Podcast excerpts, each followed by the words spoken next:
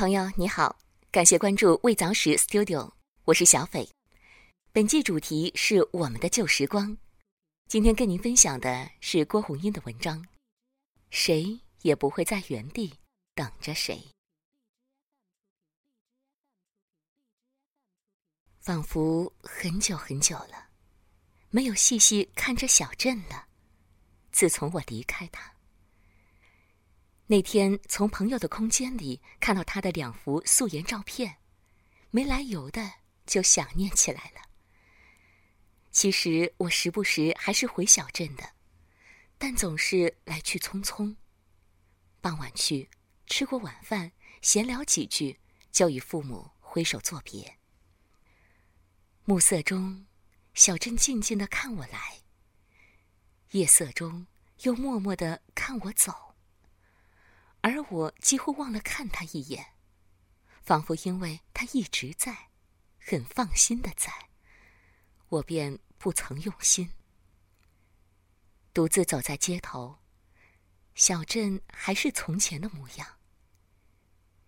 夜幕下，它依旧是昏暗的，安静，陈旧，就像一位老人的眼睛，沧桑，浑浊，忧郁。独自凝视远方。或许，夜晚是适合沉默的，正像小镇适合在黑暗中沉寂。黑暗，让他沉思。没有星星，没有月亮，连风也感觉不到。月波桥，无月，无波。向下看时，黑乎乎的，什么也瞧不见。但我知道，桥下停着一艘大船，船上装满了花盆、瓦罐、钢镚，大大小小，瓷的、沙的、白的、紫的，贵重的、廉价的。一年年，那船不知从什么时候来，也不知从哪里来。岁月荏苒，它已经是月波桥记忆的一部分了。连同那些瓶瓶罐罐，两旁的店面还是没多大的改变，灯光依旧不太亮，没有那种喧闹的喇叭声。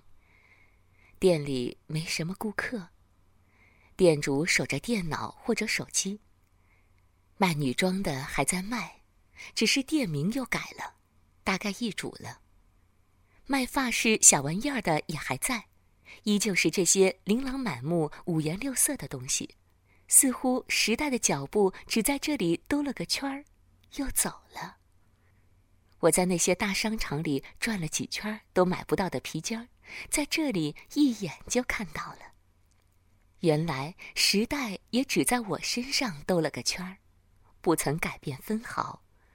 我还是只钟情于小镇上的这种朴素的玩意儿。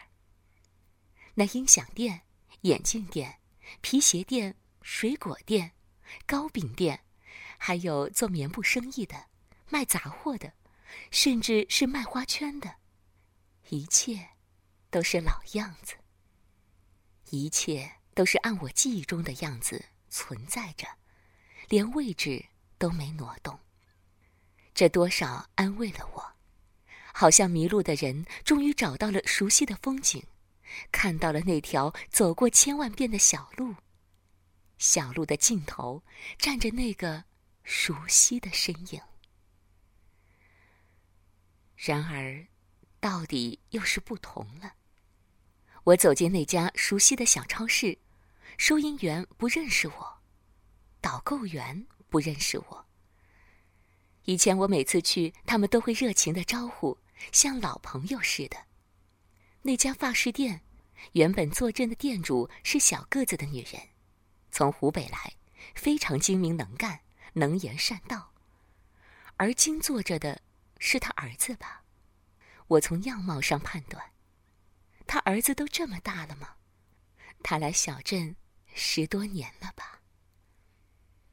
信用社门口，以前到了晚上有卖粉丝包的夜排档，用塑料尼龙纸搭的帐篷。一只葫芦灯泡。那一年我们还年轻，十来个人聚在一起玩牌、开园子，玩的忘了时间。然后到这里吃夜宵，吃粉丝包。外面呼呼的北风，但尼龙纸帐篷里却温暖的很。甚至在一个暑假的一天，心血来潮去上海，半夜回到嘉兴，又开着摩托车回到小镇。风很大，雨也很大，我们全身湿透，心情有些沮丧。也是在这里，大家吃完了热乎乎的粉丝包，僵掉的笑容又融化了，然后各自回家。现在，替代的是烧烤架，一对年轻夫妇外地来的，我买一串豆干，烤得极为鲜香，咬一口，很烫，却热不到心里去。到底，谁也不会在原地等着谁。一成不变的等着，等闲变却故人心，却道故人心易变。谁都会变，即便是那树、那花、那河、那桥，你天天厮守，还是悄然的在变化。只是，人有时候如此固执。希望有些东西可以不变，直到永远、永恒。往回走，小镇依旧安静，依旧像老人一般默然不语，依旧是当初的模样。